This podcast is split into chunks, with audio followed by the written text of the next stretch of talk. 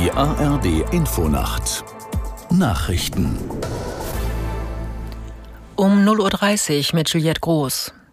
Die Frist des israelischen Militärs für die Einwohner der Stadt Gaza ist gestern Abend ausgelaufen. Sie sollen sich in den Süden des Autonomiegebiets begeben.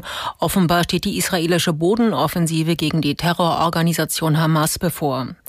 Israels Regierungschef Netanyahu sagte in einer Ansprache, die derzeitigen Angriffe auf den Gazastreifen seien erst der Anfang.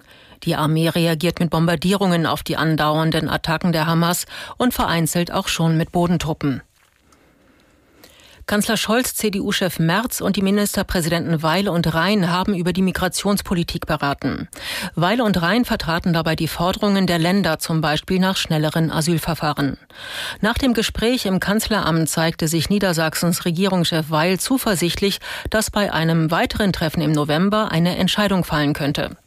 Da, wo wir eine Bleibeperspektive haben, da müssen wir auch zusehen, dass diese Menschen beispielsweise die Möglichkeit haben, schneller in den Arbeitsmarkt zu kommen. Und umgekehrt, dass wir da, wo es keine Bleibeperspektive gibt, schneller auch werden in der Rückführung und dafür beispielsweise auch Migrationsabkommen brauchen. Wir haben damit so etwas wie ein Fundament gelegt, von dem ich annehme, dass es hier in Berlin hilfreich sein kann. Das war mein Eindruck eben in dem Gespräch mit dem Bundeskanzler und mit äh, Herrn Merz.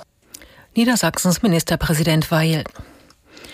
Die türkische Polizei hat neun Deutsche festgenommen. Das melden mehrere türkische Quellen.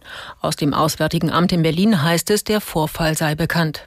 Aus Istanbul Karin Sens. Insgesamt habe die Polizei in Şanlıurfa im Südosten der Türkei mindestens 35 vor allem junge Studentinnen und Studenten festgenommen, darunter 15 aus Deutschland, Frankreich und Italien. Das melden mehrere prokurdische Organisationen. Nach Angaben einer Parlamentsabgeordneten der türkischen Grünen Linkspartei sind die ausländischen Betroffenen jetzt in einem Abschiebezentrum.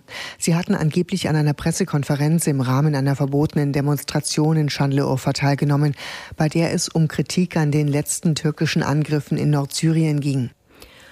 Die Deutschleistungen von Neuntklässlern haben sich einer Studie zufolge deutlich verschlechtert. Etwa jeder Dritte scheiterte im vergangenen Jahr bei deutschlandweiten Tests an Mindeststandards für den mittleren Schulabschluss im Bereich Lese- und Hörverständnis. Die Studie wurde zum Abschluss der Kultusministerkonferenz in Berlin vorgelegt.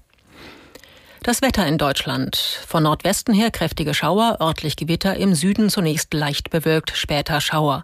Tiefstwerte von 19 Grad in Dresden bis 7 Grad in der Eifel. Tagsüber im Südosten und Nordwesten Regen und Gewitter, vom Westen bis Nordosten länger sonnig und trocken. Maximal 10 bis 22 Grad. Das waren die Nachrichten.